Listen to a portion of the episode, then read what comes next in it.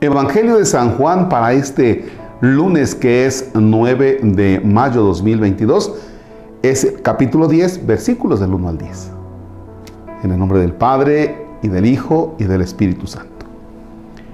En verdad les digo, el que no entra por la puerta en el corral de las ovejas, sino que salta por algún otro lado, ese es un ladrón y un salteador.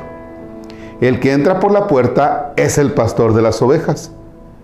El cuidador le abre y las ovejas escuchan su voz. Llama por su nombre a cada una de sus ovejas y las saca fuera. Cuando ha sacado todas sus ovejas, empieza a caminar delante de ellas y las ovejas lo siguen porque conocen su voz. A otro no lo seguirán, sino que huirán de él porque no conocen la voz de los extraños. Jesús usó esta comparación, pero ellos no comprendieron lo que quería decir. Jesús pues tomó de nuevo la palabra. En verdad les digo que yo soy la puerta de las ovejas. Todos los que han venido eran ladrones y malhechores y las ovejas no les hicieron caso. Yo soy la puerta. El que entra por mí estará a salvo. Entrará y saldrá y encontrará alimento. El ladrón solo viene a robar, matar y destruir, mientras que yo he venido para que tengan vida y la tengan en plenitud. Palabra del Señor. Gloria a ti, Señor Jesús.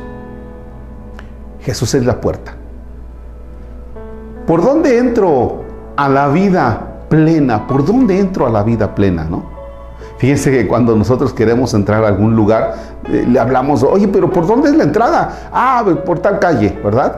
O incluso cuando vamos al baño, oye, este, eh, la, la puerta del baño, ¿por dónde está? Ah, por acá. Bueno, cosas muy simples, pero que entonces podemos descubrir cuál es la puerta para entrar a la vida plena. No solamente a la vida, sino a la vida plena. Bueno, la vida plena precisamente nos la da Jesús. A veces cuando alguien está en una situación, por ejemplo, de situaciones de desorden de la vida, ¿no? Cuando alguien fuma su marihuanazo, ¿verdad? Y dice, ah, esta es vida. No, esa no es vida porque tarde que temprano esa vida aparente que es feliz, terminarás en nada, terminarás destruido, ¿verdad? Y hay otras cosas que aparentemente nos dan vida o le dan sentido a nuestra vida. ¿Qué crees? Pues resulta que no, porque te llevarán a la perdición, terminarás mal, ¿verdad? No, pero es que me está yendo muy bien y me siento muy a gusto. Claro, en este momento sí, pero quién sabe después, ¿eh? Esas cosas que aparentemente nos van dando felicidad, nos van dando vida, a la larga vamos a terminar mal. Y miren qué es doloroso terminar así. Sin embargo, el seguimiento de Cristo, entrar por la puerta que es Cristo, eso sí nos da vida plena. Anímate a realizar tu experiencia. Deja las demás cosas que no te dan vida, que no le dan sentido a tu vida y comienza a encaminarte por Dios. Cristo es la puerta y esa puerta nos conduce a la vida plena, como escuchamos.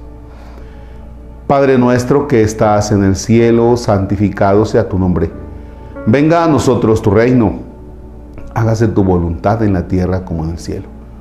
Danos hoy nuestro pan de cada día. Perdona nuestras ofensas como también nosotros perdonamos a los que nos ofenden.